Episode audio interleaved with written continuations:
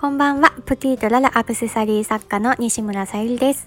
この番組はプティとララの作品の魅力と夢に向かって歩んでいく過程を記録していきます。はい。今日はあの仕事バイク屋さんの仕事から帰ってきましたらご近所さんがお庭に見えましてあの去年きゅうりを渡して喜んでもらえたので今年もお渡ししようかと思ったらちょっとタイミングが合わなくてもう時期がずれちゃったのでこのプチトマトあげますってすぐその場でさっと取ってくれたものをくださってすごく嬉しかったです。その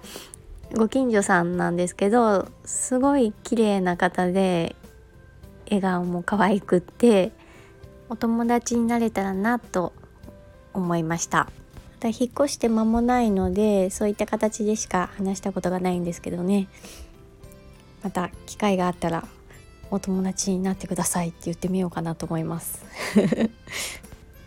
はい今日はプティとララの名前の由来をちょっとお話ししようかなと思います。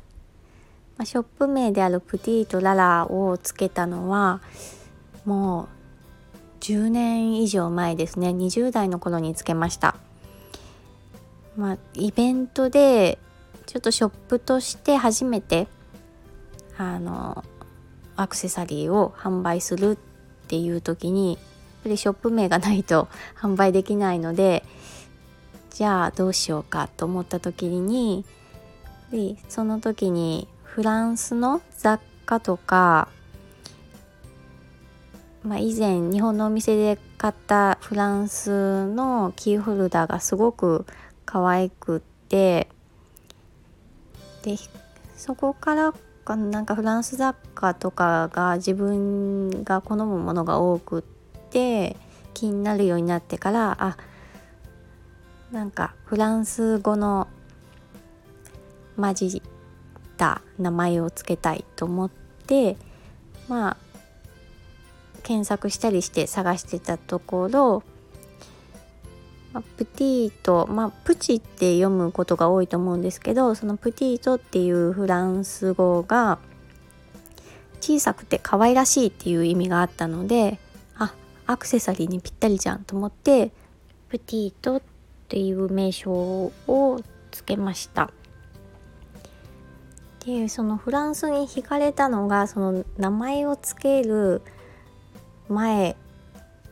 からではあったんですけどいつから行きたいって思い始めたのかか忘れてしまったんですけど、まあ、30ぐらいの時にフランスパリに行くことができました。でもやっぱりもう街を歩くだけで魅力的でまあ、ちょっとした看板とかも可愛いしカフェとか可愛いしあもうマカロンとかめっちゃ可愛いとか 日本にもありますけどやっぱりフランスのカフェで見たラデュレとかあとはあのカルティエとかもなんか本本物日本で買っても本物なんですけどいや本物の本物と思って ちょっと意味わかんないですけどなんか興奮しましたね。あとは印象的だったのはあのノートルダム大聖堂が本当にうん言葉ではちょっと伝えきれない感動がありましたね。あの広々とした空間に大きなステンドグラス。うーんちょっと感じたことのない気持ちになりました、まあ、ちょっとね火事になっちゃって残念ですけどもまた再建されたら絶対行きたいなって思ってます。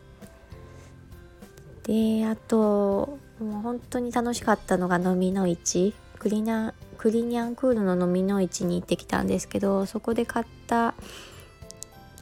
えー、キーホルダーとかもう今でもありますけどもまず日本で買った時は、まあ、そのものにもよるんですけど1つ5,000円のを買いました。だけど多分それと同じものが本当に安く買えてまあたくさん買ってはきたんですけどうんまたなんかそのキーホルダーだけじゃなくて本当に一日潰せるようなあの空間だったのでまたそういったところでアクセサリーの材料とか素材とかを見て選んでものづくりしてみたいなっていうのがあります。なのでそのプティートには、うん、私の夢が詰まってる名前でありますね。でそのプティートララのララっていう名称はえーと、全くフランスとは関係ないんですけどあのサンリオのキャラクターで「リトル・ツインスターズ」っていうキキララのララからつけました。でまあ私が幼少期大好きだったキャラクターなんです。で私が小さい頃は、まあ、キティちゃん派とキキララ派がいまして私はキキララ派ですごくあの好きでしたね。でサンリオに行って、まあ、プレゼントにしてくださいって言うとあのサンリオの可愛らしい紙袋とか手提げ袋とかに入れてくれたりしてその後に小さいおまけをペタって貼ってくれるんですよね。それがまたちょっと可愛くて。まあやっちゃいけないんですけどプレゼント言いながら自分にプレゼントみたいなことをしてたことがあって それでそのおまけも集めてたっていう時もありました。